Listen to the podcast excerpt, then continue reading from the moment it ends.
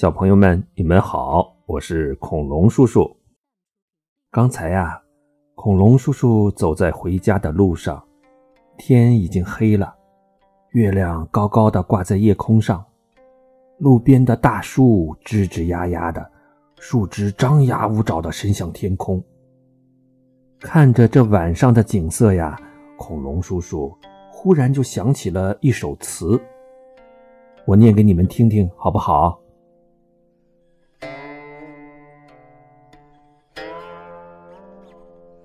明月别枝惊鹊，清风半夜鸣蝉。稻花香里说丰年，听取蛙声一片。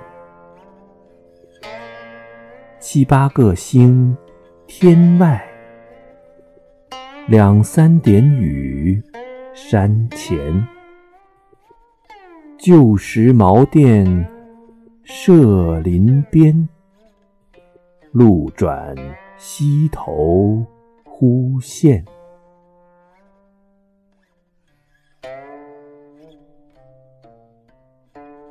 小朋友们，这首词好不好听啊？这可是恐龙叔叔最喜欢的一首词了。那位小朋友说了：“好听，可是我不懂它是什么意思啊！”，别着急，让恐龙叔叔慢慢说给你们听。写这首词的人可是一个了不起的大诗人，他叫辛弃疾，是宋朝非常有名的大将军。他出生的时候啊。宋朝的土地已经被金国占领了一大半所以他从小就立志要为国家收复国土，把金国的侵略者赶出去。于是长大后他就参军了，而且立下了很多的战功。可那时候啊，宋朝的皇帝和大臣都很害怕金国，不敢招惹金国。更别说把他们赶出去了。他们看辛弃疾这么起劲儿的要跟金国打仗，就很不高兴，找了个借口就把他的大将军头衔给撤了。辛弃疾只好回家种地去了。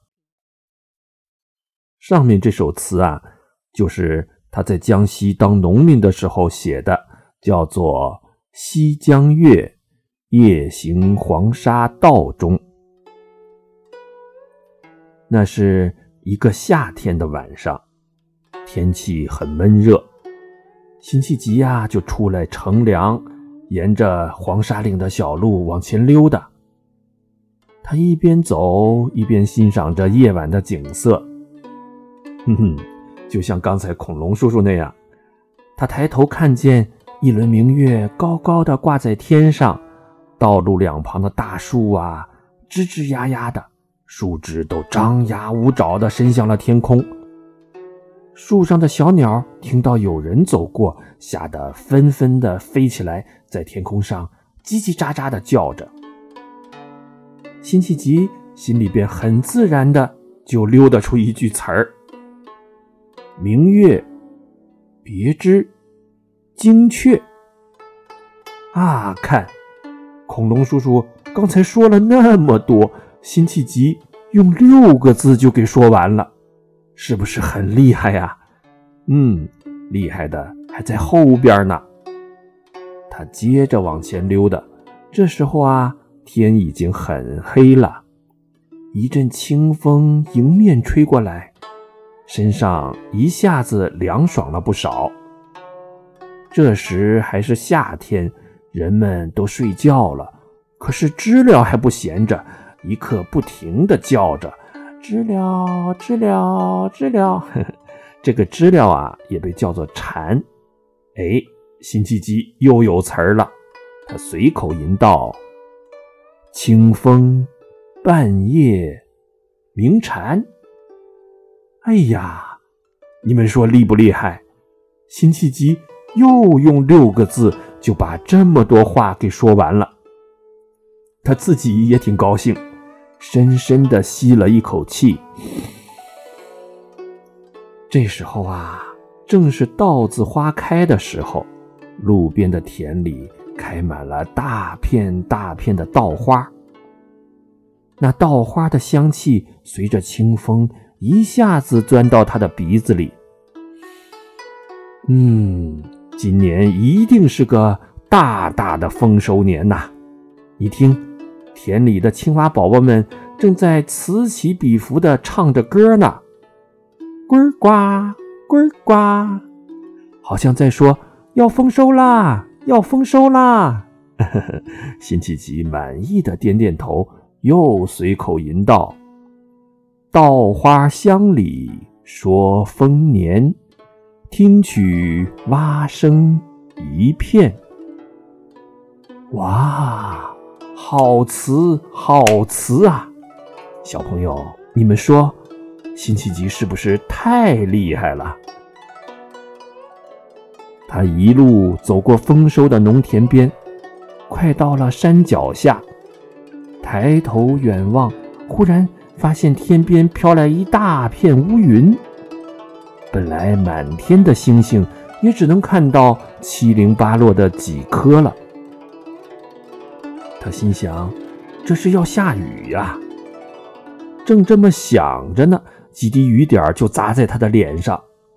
辛弃疾赶紧一路小跑，这一边跑着，嘴里可不闲着。七八颗星，天外；两三点雨，山前。哎，卡壳了，他自己接不上下一句词儿了。他一边跑啊，一边琢磨，不知不觉就来到了小河的桥边，顺着小路拐了个弯儿，猛一抬头，看到前边。那不是社庙旁树林边的茅店吗？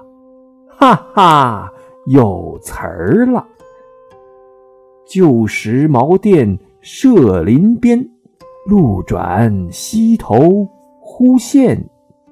哈哈哈哈！你们看，大诗人就是大诗人，随随便便散散步溜达一圈就能写出流传千古的好诗词来。小朋友们，你们是不是也跟着辛弃疾一起溜达了一圈啊？好，让我们再来完整的欣赏两遍这首词吧。《西江月·夜行黄沙道中》明月别枝惊鹊，清风半夜鸣蝉。稻花香里说丰年，听取蛙声一片。七八个星，天外；两三点雨。山前，旧时茅店社林边，路转溪头忽见。